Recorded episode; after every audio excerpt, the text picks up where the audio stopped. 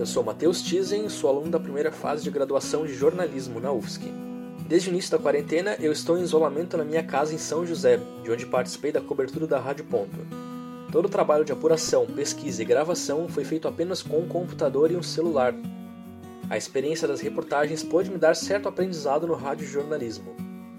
Apesar do período curto, cobrir a Operação Oxigênio, fato de destaque no cenário estadual, foi uma grande bagagem de experiências.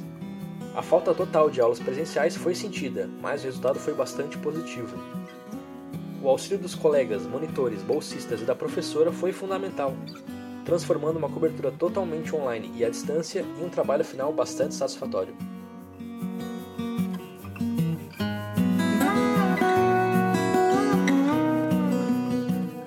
Nós, da cobertura, Repórter UFSC no combate ao coronavírus.